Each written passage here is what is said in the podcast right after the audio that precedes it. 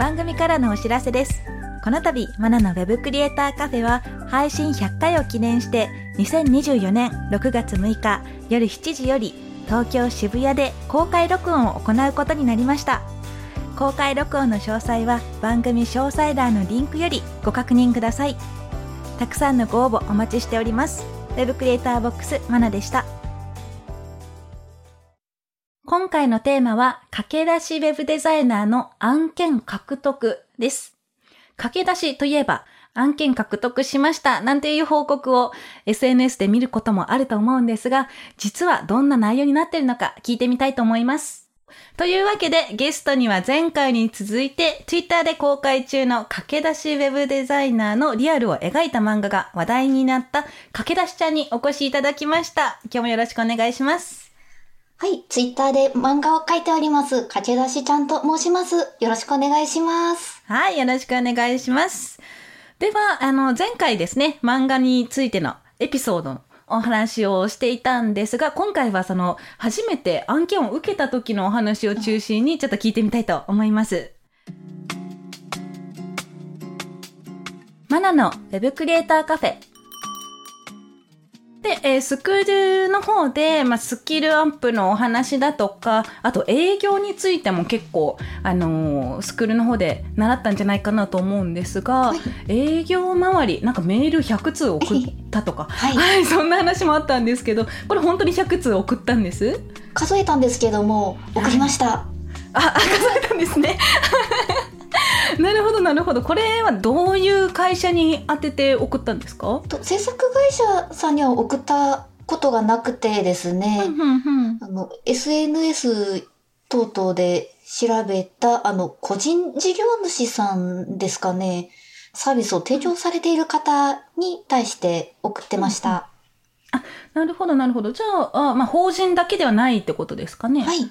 ああ、で、結構じゃあ、その中で営業したけど断られたりっていうこともありました？ありますよね？そればっかりですかね？ほとんど。はあの、うんうんメール返ってこなかったです。うんうんうん。その辺どんなです？やっぱ最初は、あ、帰ってこないとか不安になったり、心配したりとかいうのはありました？ありましたね。うんうんうん。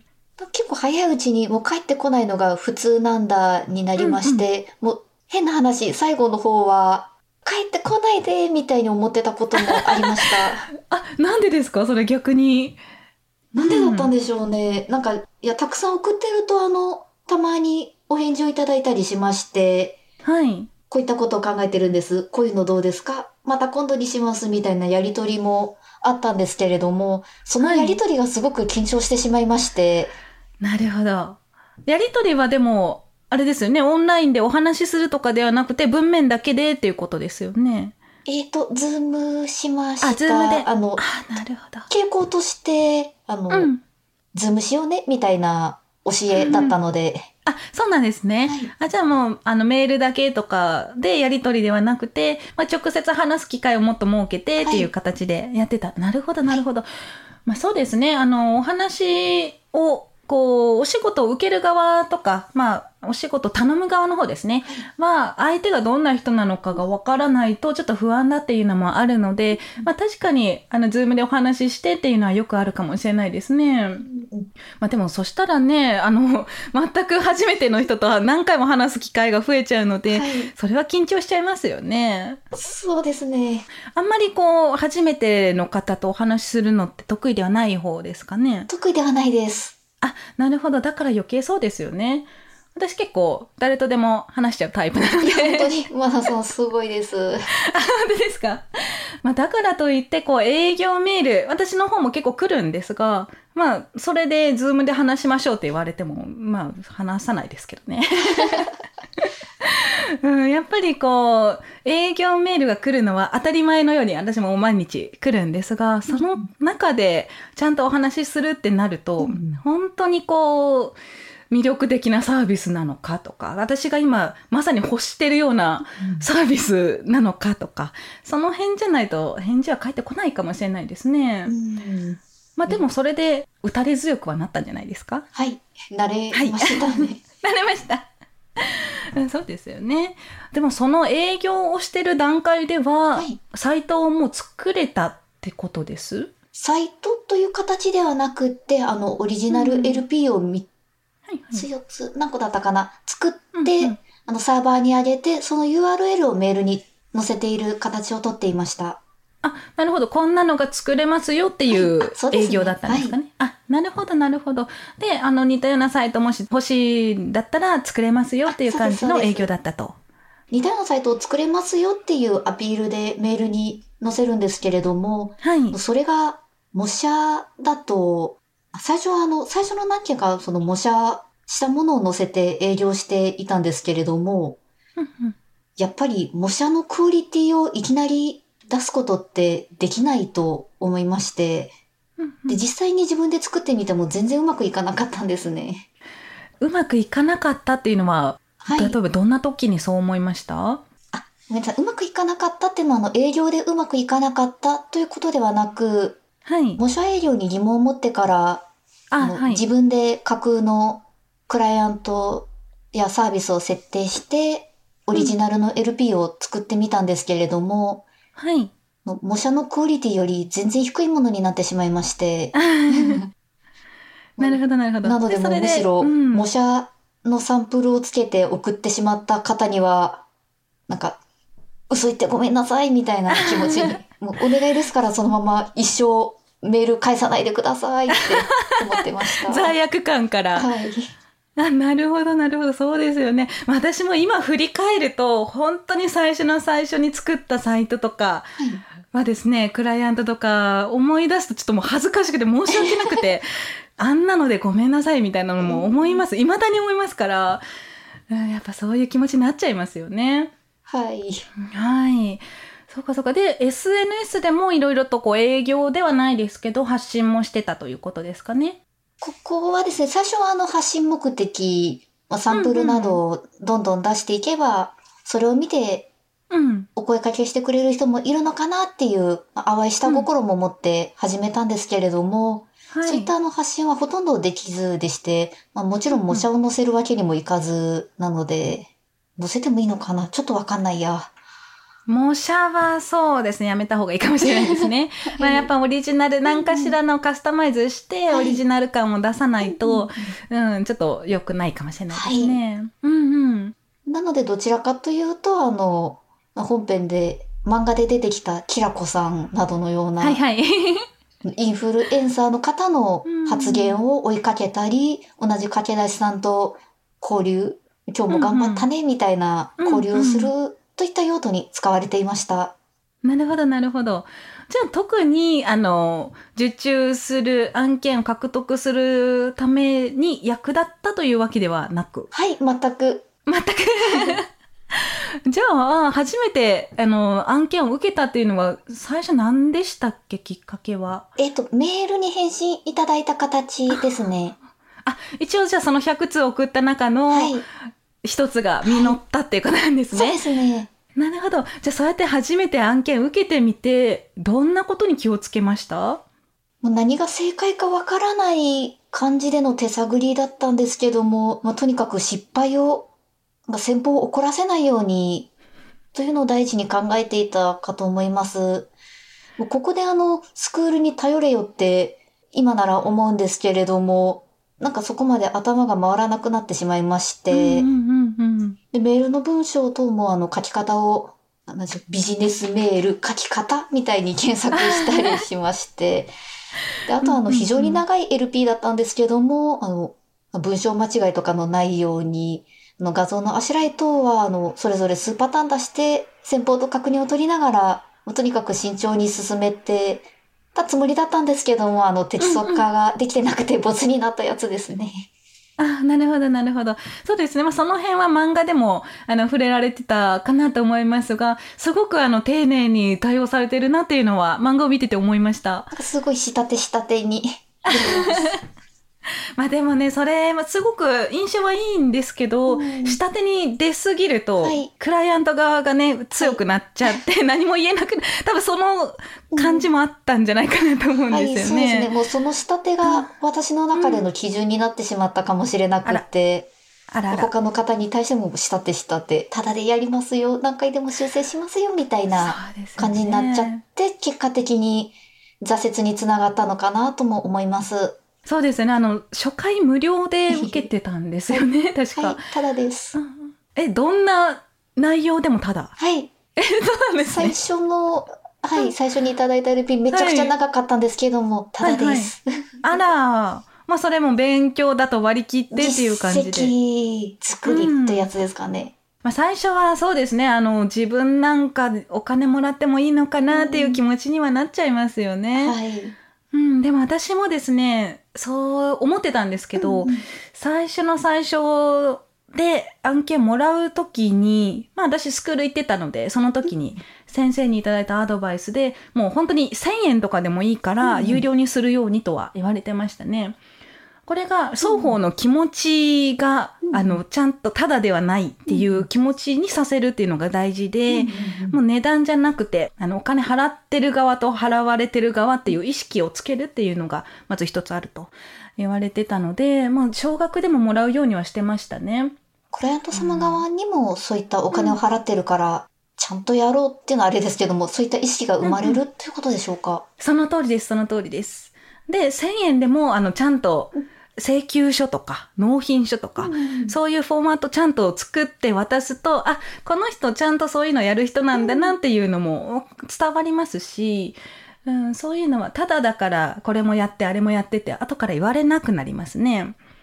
で、断りやすくもなりますかね。あの最初請求書を出して1000円ですってやったとしても、追加でじゃあこれもやってって言われた時に、うんあ、じゃあ追加するんだったらもういくら必要ですっていう感じで見積書が出せるので、ずるずるとずっと安いお値段だとか無料でっていうのがなくなりやすいと思いますね。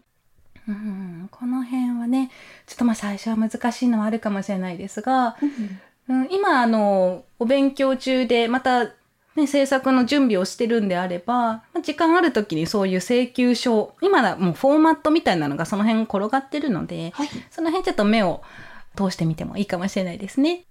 一式いくらっていうのは、うん。作る側が大変ですかね？一式いくら？はい。あの、まあ初回無料でやっていて、次からははいあの、LP 一つ5万円はいはい。という、まあ、提案をさせていただく形でやってたんですけれども、うんうんうんうんその5万円の内訳って実は特になくてですね、はいはい。制作料5万といううん感じだったんですけれども、なるほど。そうですね。あの、お値段を出すのに説明はしやすいですよね。うんあの、うちは一律5万でやってるんでって言った方が、お願いする側もお願いしやすいですし、楽なんですけど、はいそんな時に、あの、魔法の一文字がありましてですね、うん制作5万じゃなくて5万からっていう、こう、クロンっていう、あのマークをつけるだけでですね、変わるんですねぬるっ。としたやつ。にょろっとしたあいつ。5万ですじゃなくて5万からですってやったら、あの、こっちからもですね、最低5万なんですが、この量だったらもう5000円かかるかなっていうふうに、後からつけやすくなるんですね。はい。だからその発想、はなかっ あの、にょろんとしたやつた。を、ははい、い。万の後につけてあげてください。はい。メモ、メモですね、こう。戻ってます、今。はい、メモ取ってください。泥棒書きました。ニョロボを書きました。ありがとうございます。はい、そうですね。まあ値段のつけるのはちょっと難しいと思うんですが、最初、まあ、それくらいでやってみて、えー需要が増えるんであれば、もうどんどん釣り上げていっても全然大丈夫だと思いますし、あの、あまりこう、案件来ないなっていう時は値段をちょっと下げたり、調整はできるかなと思いますね。で、あと漫画の中でですね、サスが突然出てきた。はい、CSS のちょっとプログラミングっぽい書き方をした SAS っていう言語がまた別であるんですが、はいそれが案件の中で突然出てきてはいどうしようっていう回もあったんですね。はい。はい、この時どんな心境でした？なんかおるって感じでしたね。あの、既存の LP の修正をくださるクライアント様でして、今までは、あの、SAS 出てきたことなかったんですね。なので、あの、文章を少し変えたり、画像をいただいたものに差し替えたり、といった簡単なものをやってたんですけれども、また同じような感じで、ちょっと修正お願いします。わかりました。で、送られてきたものの中に、なんかおるという見慣れない文字列がありまして、まあ、調べたらサスというもので。プログラミングっぽいものが出てきちゃったよーと、なりますよね。どうしようかと思いました。正直、うんうんどうにもならなかったんですけれども、私だと。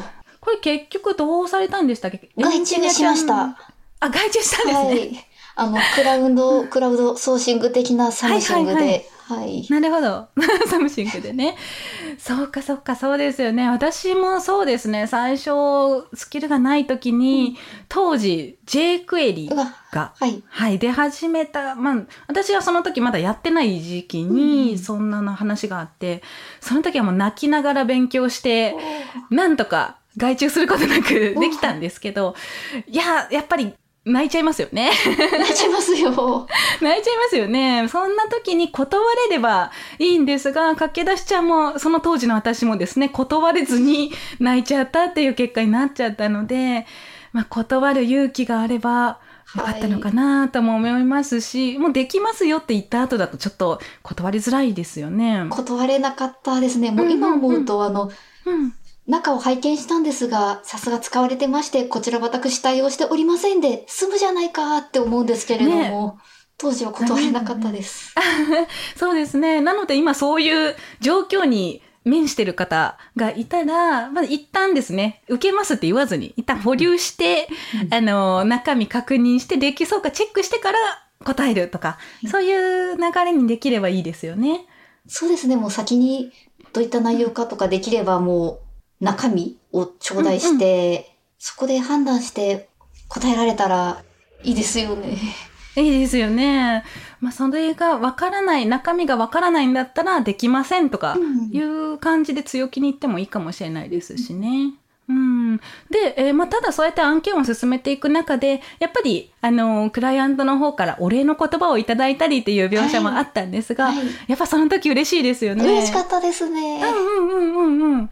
それが、あの、納品をしてから、ありがとうっていう感じで言われたんですかね。そうですね。もう作ってくれてありがとうというのも、まあ、あったんですけれども、はい。一番嬉しかったのがですね、あの、うん。そのクライアント様、あの、マーケターの方もいたようでして、私のうんうん全然知らない方なんですけれども、で、納品後しばらく経ってからご連絡来たので、なんだろうなと思ったんですけども、の成果が数字でまあ出ましたと、うんうん。いいものを作ってくださりありがとうございましたって言っていただけたときは、わーって。なりますよね。はいやっぱりあの、できました、ありがとうっていうよりも、はいその後が、あの、知れたっていうのもすごく嬉しいですそうでよね。すね。なるほど、そうですね。あと、えっ、と、まあ、成果が出ましたっていうのと、はい。なんか私が嬉しかったのがですね、そのクライアントさんが他のクライアントさんの友達とかに、こんなサイト作ってくれたんだよ、みたいな感じで自慢してたことがあって。それは嬉しいやつですね。嬉しいですよね。はい。はいやっぱそういうのがあるから続けようっていうふうにつながりますしね。うんうんうん、やっぱこういろんな駆け出しちゃんね、いろんな辛い経験もしてきたけど、そういう嬉しいことがあったから続けられるのかなと思うんですね。はい。キラキラしたところといいますか、かっこいいところに触れられた気がしますね。なるほど、そこが、そうですよね。まあ、単純にお金をもらったというだけではなくて、あの、案件獲得って言ったらお金なのかというふうに言われがちなんですけど、はいまあ、そこじゃないんだというところが感じられた出来事でしたね。はい。そうかそうかそうか。で、今までそうやって案件をいくつか獲得していって、あやっぱ営業スキルっていうのが大事だったんですかね。どう思います？うーん、スキルも何も関係あんのかなっていう感じの物量作戦でしたので、うんうんうん。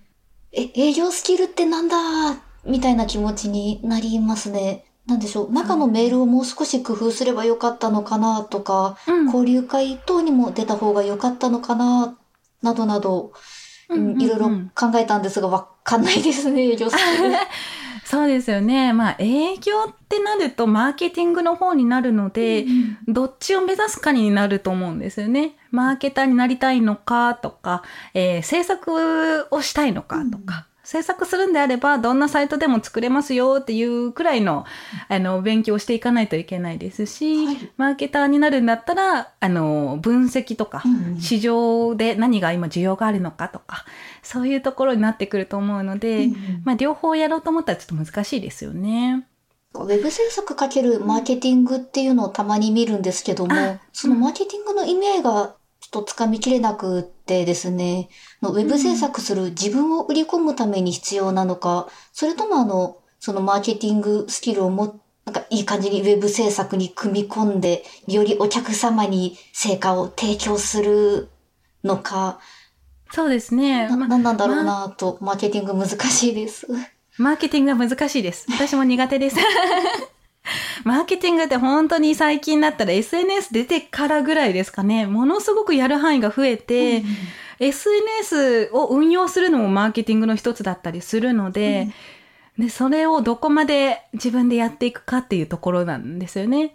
なので、まあ、ウェブ制作できます。じゃあ、マーケティングをしますってなるのが、その LP を使った運用をどうやってやるのかとか、あとは、まあ、作った LP に対してどんな成果があったのかっていうのをあの見ていかないといけないので、そこまでできますよって言えたら、まあいいのかなと思いますが、うん、どっちも同時に勉強していくのってなかなか難しいとは思いますね。で、まあそうやって、ちょっとスキルに不安があってもいろいろと案件を受けていったのかなと思うんですが、はい。今お勉強してる方もですね、あの、ちょっと不安だなと思っても、案件に挑戦してみてもいいですかね？どう思います？うーうん。実案件で成長っていうのは、今でもツイッターでたまによく拝見してるんですけれども、うんうん。それまでにできる限りの準備はしておいた方がいいって思ってるんですね。うんうんあの言い方はあれなんですけども、まあ、練習台にされるクライアント様は、まあ、たまったもんじゃないかなっていう、うんでそういったご意見も見かけますし、例えば LP であれば、のたくさん他の LP を見ていれば、ある程度まあどんなレイアウトが必要なのかとか、どんな機能が多いかっていうのはつかめると思うんですね。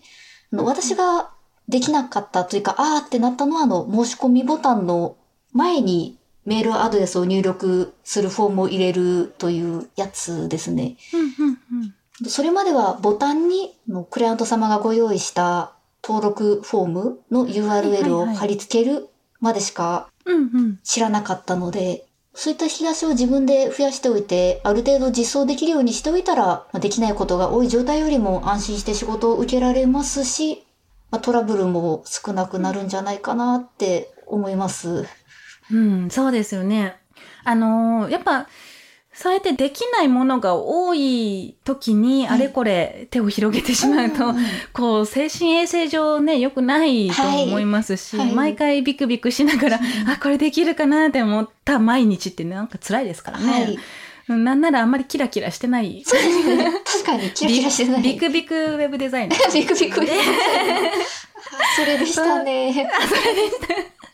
まあそうなっちゃうので、まあ案件を受けながらっていうのも、まあ勉強することはあると思うんですが、やっぱりお仕事任せる側、クライアント側からしたら自信を持ってできますよって言ってもらわないとはい不安ですですしね。はい。クライアントの方が不安だと思いますので。はい勉強のための、勉強のために仕事を受けるっていうのは、なんか違うと思います。うんうんうん。なるほど。確かにそうですね。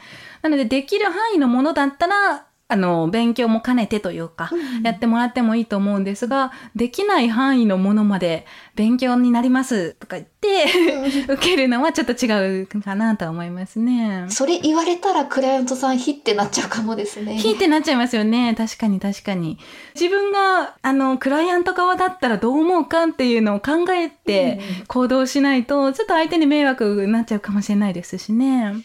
あと、じゃあ逆に、駆け出しちゃんの方からはい私に聞いてみたいことってありますか？それでは、はい。マナさんに限ってはないんじゃないかなって思うんですけれども、はいまあ、。もしいろいろあって、知人ではないうんフリーランスを探して、ウェブ制作を依頼する場面になったとして、まあ、例えば募集をかけて、いろんな方から応募、営業メーうんうんうんルがはい。来て、たくさんのポートフォリオを見る場面になったとして、そのポートフォリオのどこを見て判断しますか？実績でしたり、金額でしたり、納期でしたり。うんうんうん、そうですね。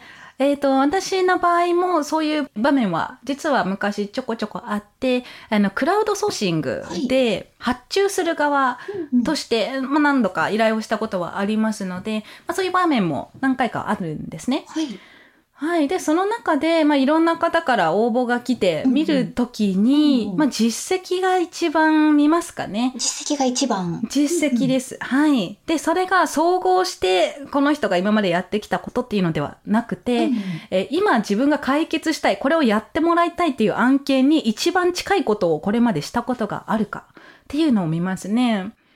うん、なので、まあ、ウェブ制作、まあ、コーディングを頼みたいってなった時に、似たようなレイアウトとか、似たようなシステム、はい、似たような、えー、機能のついたウェブサイトのコーディングをしたことがあるかっていうのを一番見ます。なので、まあ、そうですね。まあ、HTML と CSS だけってなると、ちょっと判断難しいかもしれないんですが、まあ、その中でコードを見て、ちゃんと自分が思ってるようなものになってるかっていうのは確認しますね。うんなので、まあそうやってクラウドソーシングを使う方、使って仕事を得たい方は、逆に言うと、その求められてるであろう要件に近いものをまず最初に提示できるかっていうのが一番いいかもしれないですね。で、逆に金額は気にしないです。私の場合はですね。はい。うん、金額、まあ、あの、本当に思った通りのことをしてくれるんであれば、いくらでも出しますし、うん、なんなら低い方が不安ですかね。無料でやりますって言われたらちょっと怖い、怖いかな。逆に怖いかなと私は思いますね。はい。視点が変わりました。なんでしょう。そういったところでもし自分が選ばれなかったら、実力が足りないのかなとか、はい、サンプルの数が足りなかったのかなとか、いろいろと考え込んでしまいそうなんですけれども、はい、たまたまですかね、たまたまあの、先方の、えっ、ー、と、欲していたものとちょっと違ったぐらいの気持ちでいいんでしょうか？そうです、その通りです、その通りです。多分コメントとかできるんですよね、応募するときに。で、その時に、あの、要件に合うもの、要件に似たものは今まで作りました。このサイトとこのサイトです。こういうところが似てると思うので、同じような感じでできると思います。みたいなの言われたら、あ、過去に似たのをやってるやんってなって、選びやすいと思いますね、うん、私なら。うん。その辺の工夫が必要かなと思います。ありがとうございます。はい、うんはい。それでは、駆け出しちゃん2回にわたってありがとうございました。最後にお知らせなどあればお願いします。えっ、ー、と、私、駆け出しちゃんですね。ツイッターやっております。不定期なんですけども、エッセイ漫画更新しておりますので、ぜひぜひ遊びに来てください。はい。あの、すごくね、ウェブデザイナーを目指す方とか、ウェブ制作に関わる方は、あ、あるあるみたいな感じの漫画がありますので、ぜひ見てみてください。今日は本当にありがとうございました。はい。お誘いいただいて、また聞いてくださってありがとうございました。最初の案件の獲得って本当に大変で、私も今でも初めて受けた案件っていうのは覚えてます。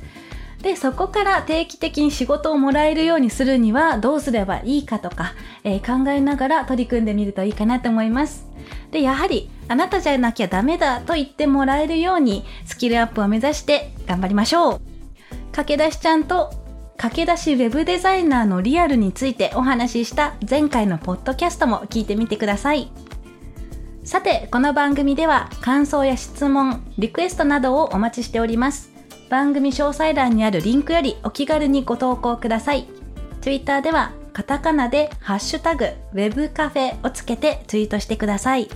そして Apple Podcast や Spotify の Podcast ではレビューもできますので、こちらにも感想を書いてもらえると嬉しいです。ここで私がメンターをしているテックアカデミーについてのご紹介です。テックアカデミーは Web デザインやプログラミングをオンラインで学べるスクールです。